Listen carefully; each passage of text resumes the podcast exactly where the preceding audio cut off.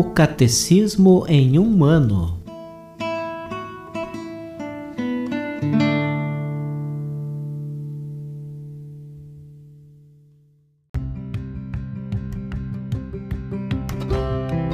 Olá, eu sou Yuri, seminarista da Diocese de Ponta Grossa, Paraná.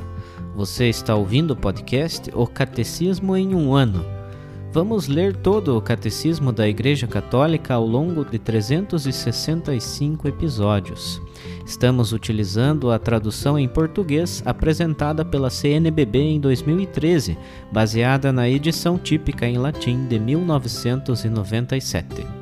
Baixe o plano de leitura por meio de um link que você encontra na página do Instagram O Catecismo em um Ano ou na descrição desse podcast.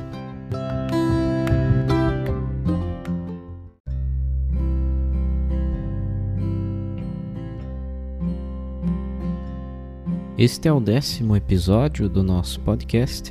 Estamos no décimo dia do plano de leitura do Catecismo em um ano. Lembrando que estamos dentro da primeira grande parte do catecismo, a profissão de fé, dentro da sessão Eu creio, nós cremos. No capítulo 2, Deus vem ao encontro do homem. E continuaremos hoje o artigo 1, que fala da revelação de Deus. Lendo a segunda parte do segundo item, as etapas da revelação. Portanto, leremos hoje os números 56 a 64.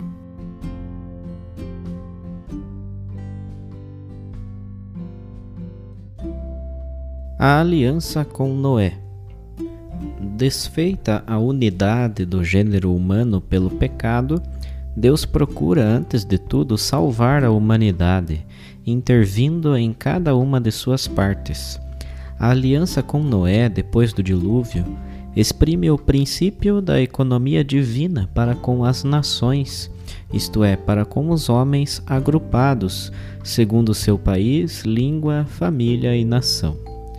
Esta ordem cósmica, social e religiosa da pluralidade das nações destina-se a limitar o orgulho de uma humanidade decaída que, unânime em sua perversidade, gostaria de construir por si mesma sua unidade à maneira de Babel.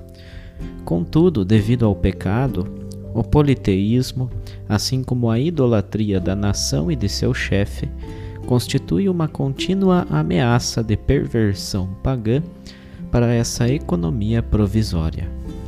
A aliança com Noé permanece em vigor durante todo o tempo das nações, até a proclamação universal do Evangelho.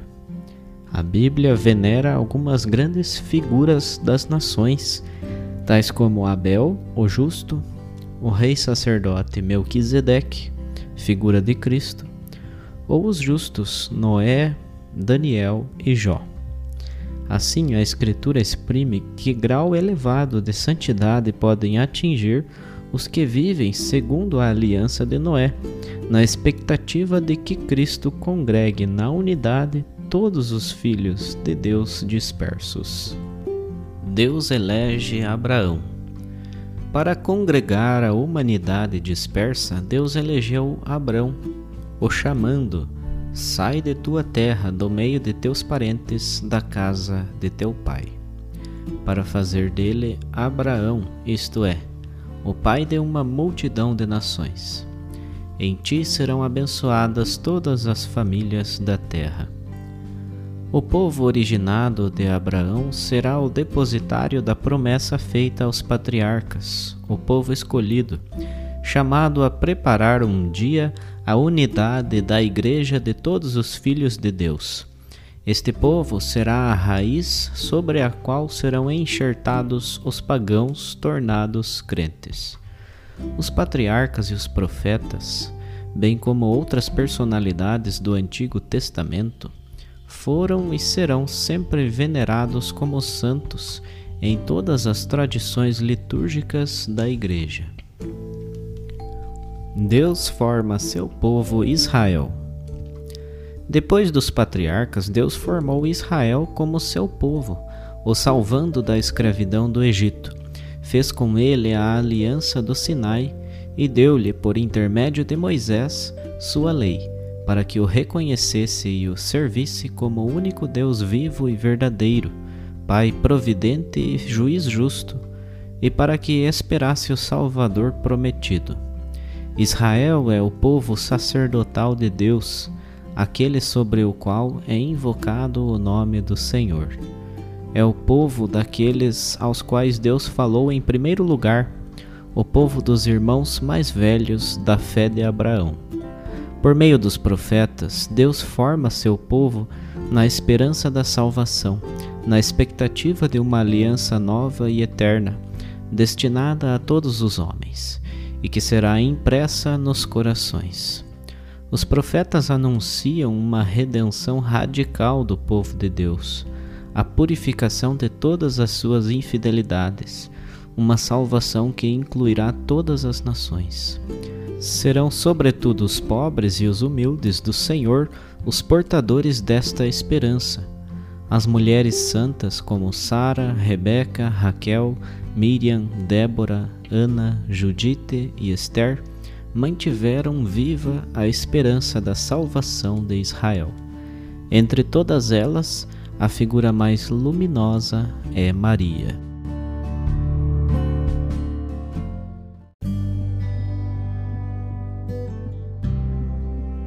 Como um comentário adicional à leitura do Catecismo, vamos ler mais alguns trechos de uma catequese do Papa Bento XVI por ocasião do Ano da Fé.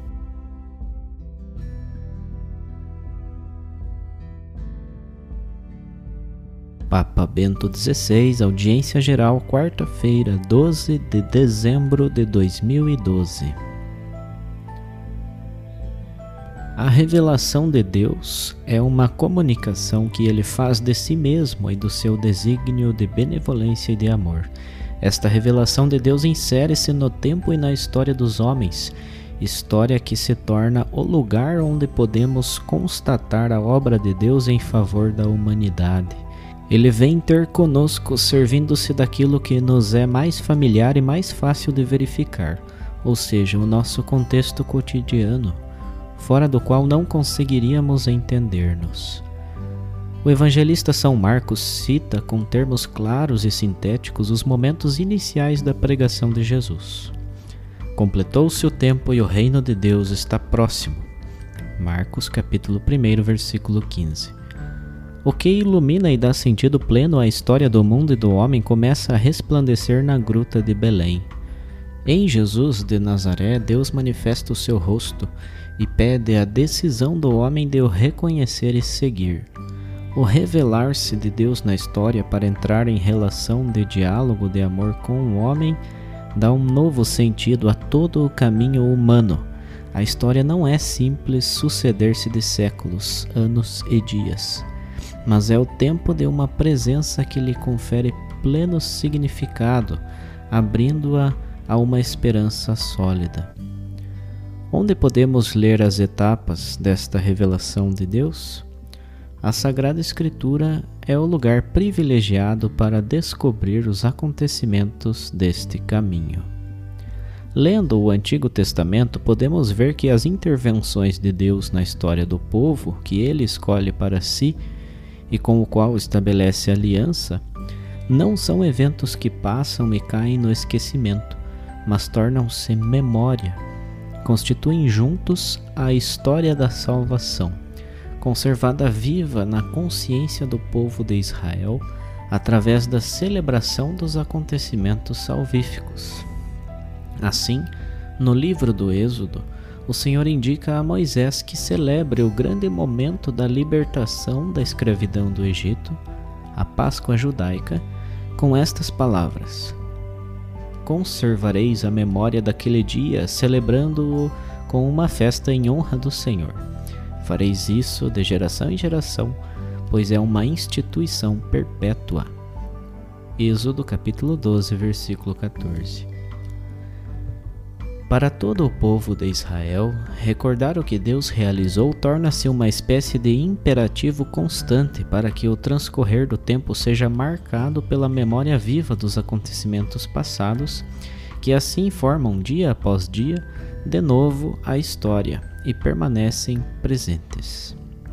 No livro do Deuteronômio, Moisés dirige-se ao povo, dizendo: Cuida de nunca esqueceres o que viste com os teus olhos e toma cuidado para que isso nunca saia do teu coração enquanto viveres, e ensina-o aos teus filhos e aos filhos dos teus filhos. Deuteronômio capítulo 4, versículo 9. E assim diz também a nós: cuida de nunca esqueceres o que Deus fez por nós. A fé é alimentada pela descoberta e pela memória do Deus sempre fiel, que guia a história e constitui o fundamento seguro e estável sobre o qual apoiar a própria vida. Também o cântico Magnífica, que a Virgem Maria eleva a Deus, é um exemplo excelso desta história da salvação, desta memória que torna e mantém presente o agir de Deus. Maria exalta o agir misericordioso de Deus no caminho concreto do seu povo, a fidelidade às promessas de aliança feitas a Abraão e à sua descendência. E tudo isto é memória viva da presença divina que nunca esmorece. Portanto, Deus revela-se não só no gesto primordial da criação, mas entrando na nossa história, na história de um pequeno povo que não era o mais numeroso nem o mais forte. E esta revelação de Deus que continua na história culmina em Jesus Cristo, Deus, o Logos, a palavra criadora que está na origem do mundo, encarnou em Jesus e mostrou o verdadeiro rosto de Deus. Em Jesus realizam-se todas as promessas. Nele culmina a história de Deus com a humanidade.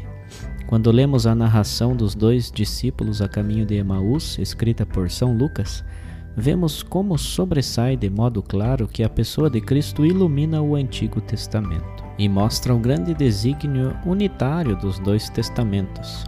Indica o caminho da sua unicidade. Como efeito, Jesus explica aos dois viandantes confusos e decepcionados que ele é o cumprimento de todas as promessas. E começando por Moisés, percorrendo todos os profetas, explicava-lhes o que dele se fora dito em todas as escrituras. Lucas capítulo 24, versículo 27. O evangelista cita a exclamação dos dois discípulos depois de terem reconhecido que aquele companheiro de viagem era o Senhor. Não ardia o nosso coração quando ele nos falava pelo caminho e nos explicava as Escrituras? Lucas capítulo 24, versículo 32. O Catecismo da Igreja Católica resume as etapas da revelação divina, indicando sinteticamente o seu desenvolvimento. Deus convidou o homem desde os primórdios a uma comunhão íntima consigo, e até quando o homem, pela sua própria desobediência, perdeu a sua amizade, Deus não o quis abandonar ao poder da morte, mas ofereceu muitas vezes aos homens a sua aliança. O catecismo repercorre o caminho de Deus com o homem desde a aliança com Noé depois do dilúvio até a chamada de Abraão a sair da sua terra para fazer dele pai de uma multidão de povos. Deus forma Israel como o seu povo através do evento do Êxodo, a aliança do Sinai e o dom, por meio de Moisés, da lei para ser reconhecido e servido como único Deus vivo e verdadeiro. Com os profetas, Deus guia o seu povo na esperança da salvação. Conhecemos, através de Isaías, o segundo Êxodo, o regresso do exílio da Babilônia para a própria terra, a refundação do povo. Mas ao mesmo tempo, muitos permanecem na dispersão, e assim tem início a universalidade desta fé. No final, já não se espera apenas um rei, Davi, um filho de Davi, mas um filho do homem, a salvação de todos os povos. Realizam-se encontros entre as culturas, primeiro com a Babilônia e a Síria, depois também com a multidão grega. Assim vemos como o caminho de Deus se amplia, se abre cada vez mais para o mistério de Cristo, Rei do universo. Em Cristo realiza-se finalmente a revelação na sua plenitude, o desígnio de benevolência de Deus. Ele mesmo se faz um de nós.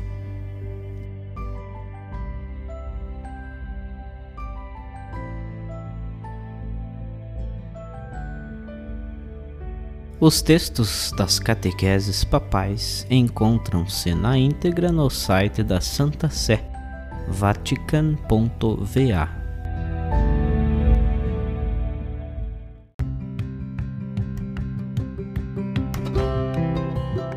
Você acaba de ouvir mais um episódio do podcast O Catecismo em um Ano.